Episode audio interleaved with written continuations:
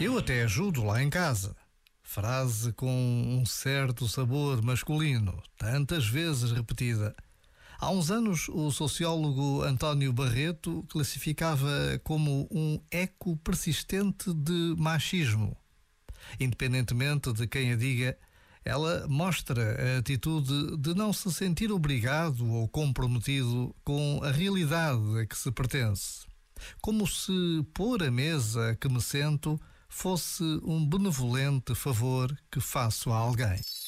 Este momento está disponível em podcast no site e na app.